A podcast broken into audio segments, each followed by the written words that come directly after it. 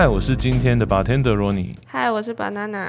本节目由区块链媒体加密城市制作，每天会带给你热门的区块链新闻。那么事不宜迟，马上开始聊聊本周的精选特调吧。好，今天终于轮到 banana 代班了。为什么？为什么呢？因为阿 n 他去霍格华兹了。他最近沉迷在游戏中，所以他就是把我推出来代班。对，这这挖都挖不出来，所以我们只能自力更生。好吧。好，我们来看一下本周的加密新闻有哪些吧。那在看加密新闻之前呢，我们来看一下 AI 相关的消息。GPT 四太强了，让 Chat GPT 当 NFT 诈骗者真的是太可怕了。GPT 四上线了，近期的 Chat GPT 再次进化，开发商 OpenAI 宣布推出了 GPT 四的语言模型，号称可以比原本的 GPT 三点五模型更加厉害。而我们新的 GPT 四呢，它除了可以处理更长的文章跟更复杂指令之外，它还可以处理图片呐！我的天，哎，怎么样？怎么处理图片啊？好，我们来看一下它在处理图片这边要怎么处理。那 GPT 四的图片上传功能目前其实还在测试当中，目前只有参与合作伙伴 Be My Eyes 的志愿者才有办法使用。使用情境是，如果你上传了一张冰箱食材的照片呢，询问 Chat GPT 要做哪些食物，它就可以直接提供食谱跟烹调的方式给你。蛮可怕的，那它提供的食谱。其实煮起来不知道到底是可以吃还是不可以吃。其实我觉得更可怕的是，冰箱里面要是出现一些奇怪的东西，那就很可怕。你是说例如？例如遥控器之类，对吧？有些人可能就是冰箱都会放一些奇奇怪怪的东西，所以他就会把遥控器加到他的食谱里面。哦，我我不知道，我没用过。好，那我们来看一下。呃，目前 ChatGPT 呢也会提供接入系统资讯的 API，那这样的方式呢，可以方便程序人员呢，呃，制定不同的应答风格。例如，把聊天机器人呢定位为苏格拉底导师风格，他在指导学生的时候呢，不会给出标准的答案，而是借由问题来帮助学生独立思考。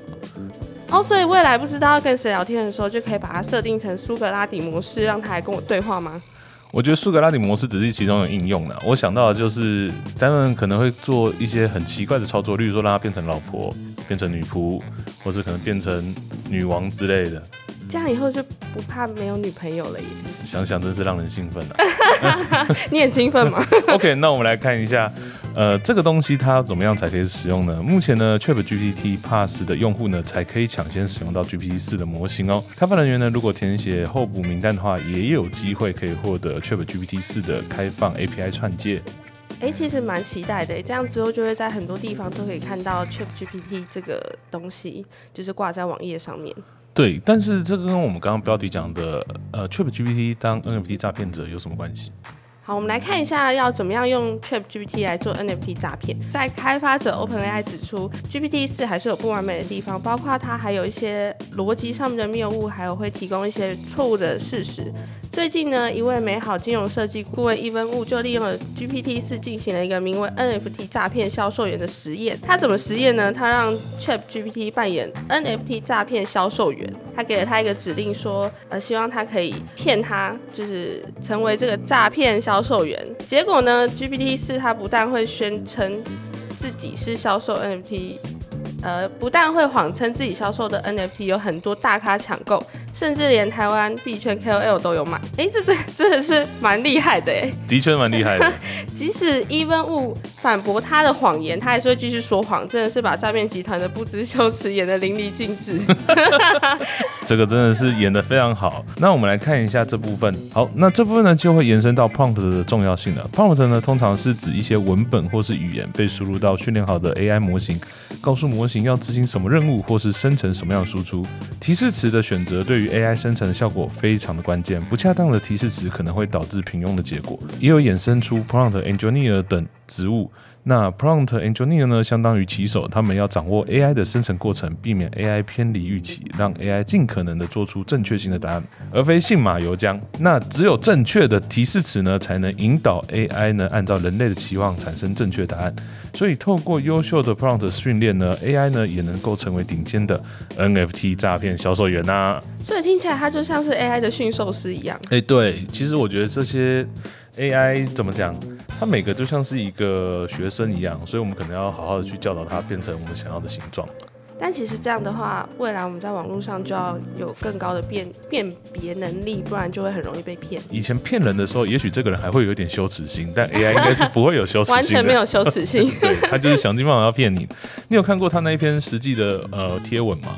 哎有哎，其实我看了是真的觉得蛮可怕，因为他的应答其实我觉得蛮像 IG 上面的一些诈骗对，而且他的回答搞不好比 IG 的诈骗集团还要弹性，因为很多 IG 诈骗集团他就是复制贴上而已。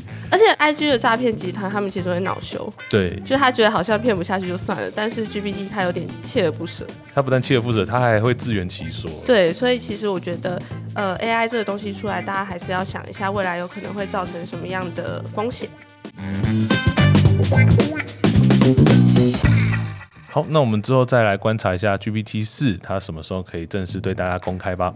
好的，那接下来我们来看一下上周，其实大家应该都有关注，呃，银行那边有很可怕的消息，天崩地裂。没错，就是在 FTX 破产之后呢，今年有两家银行面临倒闭。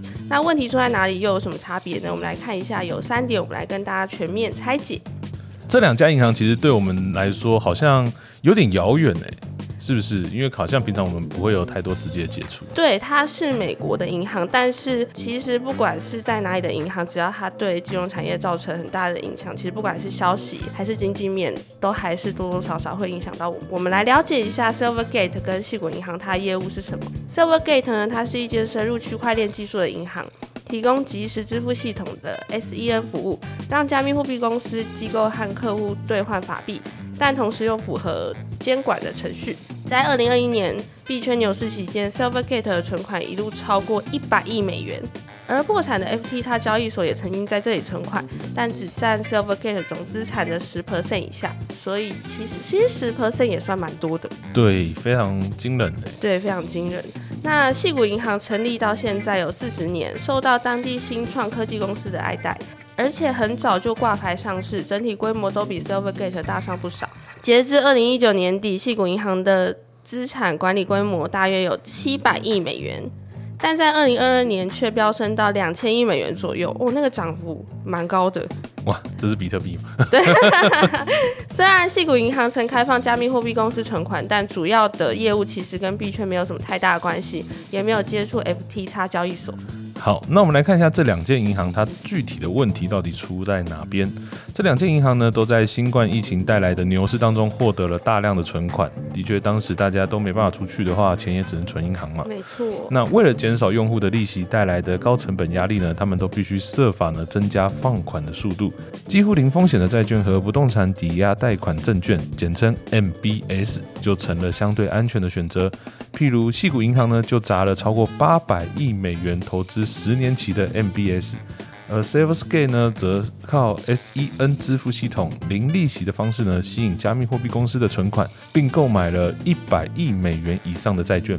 但是，当联准会疯狂升息之后呢，这两间银行持有债券收益率就开始下滑了。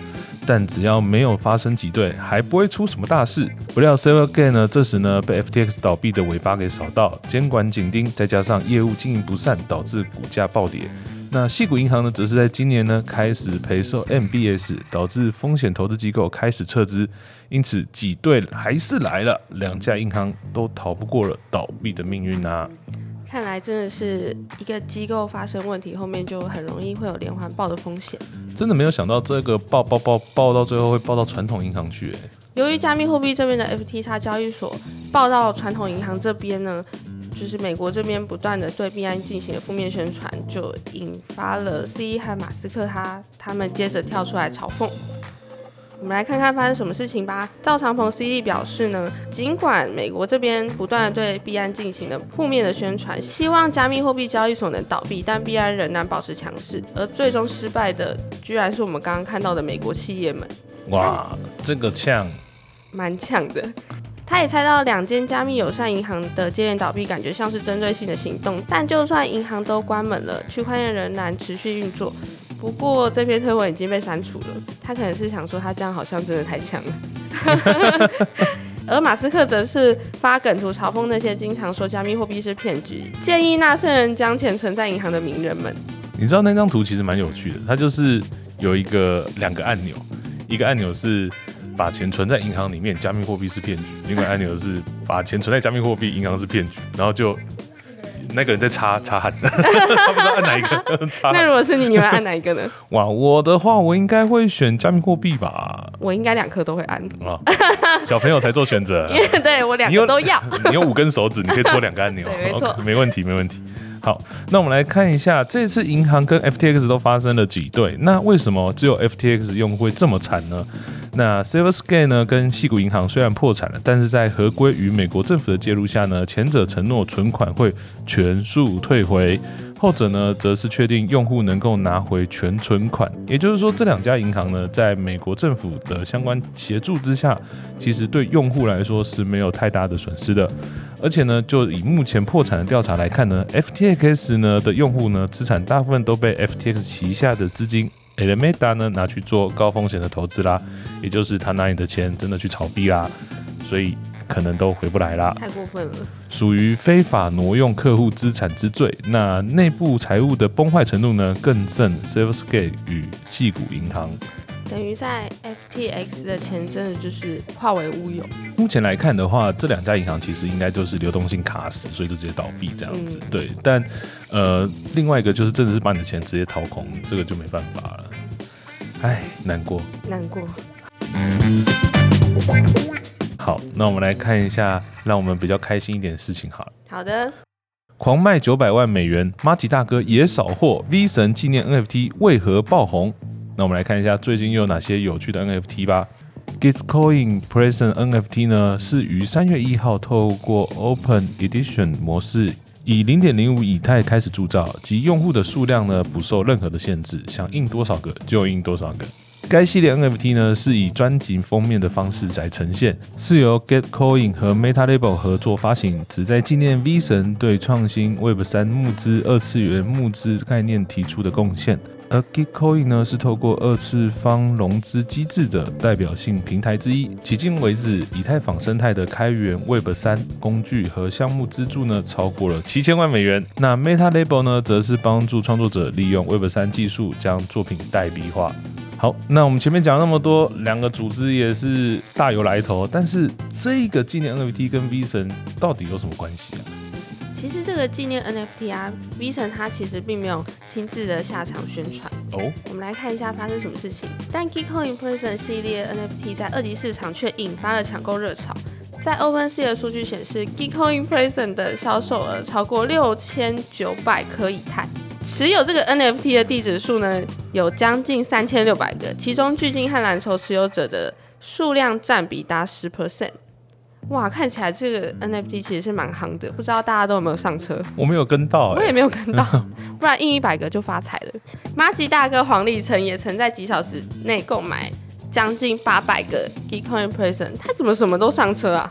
就哪里有钱哪里就看得到大哥啊。没错，他购买完之后呢，又马上在 NFT 交易平台 b r 上进行出售，可能跟他刷这个空投积分有很显著的关系。应该有，我觉得大哥真的是刷上瘾了欸。他在上一次的那一波空头拿了一大堆钱之后，现在第二波空头也是撸好撸好，没错，看起来就是富者恒富的概念。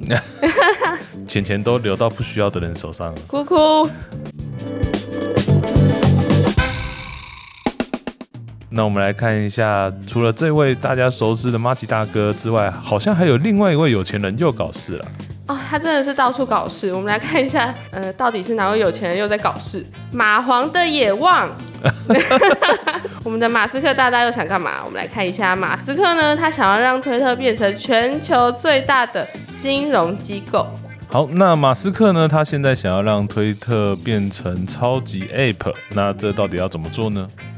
们的特斯拉执行长马斯克在收购推特之后呢，计划实现社交、支付和生活的一站式服务，并且把推特打造成一个超级 App。除了改变推特的界面设计，马斯克还打算推出加密私讯、支付和影音的功能，并且有爆料传出推特正在开发一个名为推特币的虚拟代币。用户可以透过第三方支付购买推特币，并且抖内给喜欢的创作者。马斯克去年曾大战中国微信，可以让用户叫车购物或预约。其实服务算是蛮齐全的。而在访谈中，他进一步透露，或许可以让用户自由转账，并且赚取利息的收益，这样推特就有可能成为全球最大的金融机构。哦，这个蚂蟥的野望真的是有点大。有有点大，但有点荒谬。其实我觉得马斯克他应该是有机会做到的，因为他都已经完成了 Space X 了。哦，确实，Space X 它还是最近大家非常瞩目的一个项目之一。对啊，他接下来还要弄星链，所以我觉得虽然说讲野望，但是他其实是有非常大的执行能力。那这边的话，我要再纠正你一件事情，它叫做微信。微信，微信跟 Sega 有什么关系吗？没有，没有关系。我只是刚刚看到你讲中国微信的时候，我想说是微信。微信 是是。OK，好，那我们来看一下。其实刚刚前面讲到社群支付这件事情呢，已经越来越夯了。那推特呢，已经慢半拍了。我们来看一下赖吧。赖在早年二零一四年的时候就已经增加了赖 Pay 的支付功能。那在初期经营的时候跌跌撞撞，当时也找不到门路。那现在其实大家在赖 Pay 的使用上也非常的顺手了，而且它在近年呢已经转亏为盈。那 l i Pay 呢？它在发新闻稿的部分也有透露，在二零二二年上半年的业绩呢，相较于同期已经成长了七成，并且已经处理了一点六亿笔的交易。注意哦，这边只是笔数哦。那我们来看一下，它总共带动了多少的新台币交易额？总共有七百四十六亿，所以这是一个非常惊人的现金流。那另外一方面呢，我们的社群巨头 Meta 呢，也在二零一九年的时候推出了 Meta Pay 的服务，可以让用户连接信用卡 PayPal 后呢，在 Face 不可购物。也还可以使用 Message 的方式呢转账给亲友。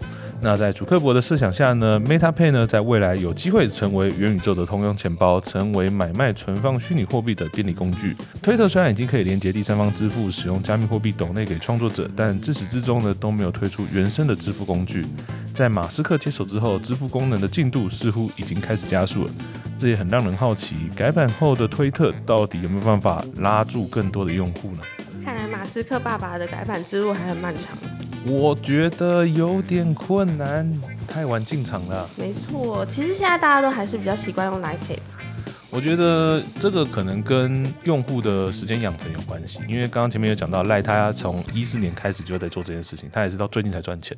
哇，一四年到现在也九年了，其实我们最近期都在这三年好像才比较普及。对，所以要怎么样去教育市场，这个前期所需要花的钱是非常多的。而且像像最近我不知道你有没有听过，有叫全支付的，在台湾这边。嗯，没有。全支付是由全联这边开发的一个新的支付的。全联。对。绑他们信用卡那个。对对对，全支付。那他们全支付，他的就是总董事长就有做出来讲话说，他们已经做好要亏损五年的心理准备。所以其实，在支付这个领域，其实是非常非常困难的。支付系统。哎，支付系统会亏损吗？因为它要赚钱，它代表它有足够的使用者。哦。所以今天你没有足够的使用者的状况下，它的支出还是不断的出去，所以它已经做好亏损准备了。它要让这个市场成熟到大部分都是愿意使用它的全支付。然后他才有办法转亏为盈。其实受众还是蛮重要的。对，所以最后就变成说，你看你有 Line Pay，有全支付，然后有 Apple Pay，然后有信用卡，然后还有接口支付，有各种 Pay。对，所以就变成说，今天你想要怎么去使用它，还有这些所谓的支付工具要怎么样子去留住你，就会是一个很重要的关键啦。很大的挑战。好了，那久久没有代班，这次来代班感觉怎么样？就是可能会减掉不少。OK。好，我觉得就渐入佳境了，渐入佳境。那我们后续呢？我们四位呢同仁都会就是轮流的来录周报。那也希望大家有任何的想法都可以跟我们分享。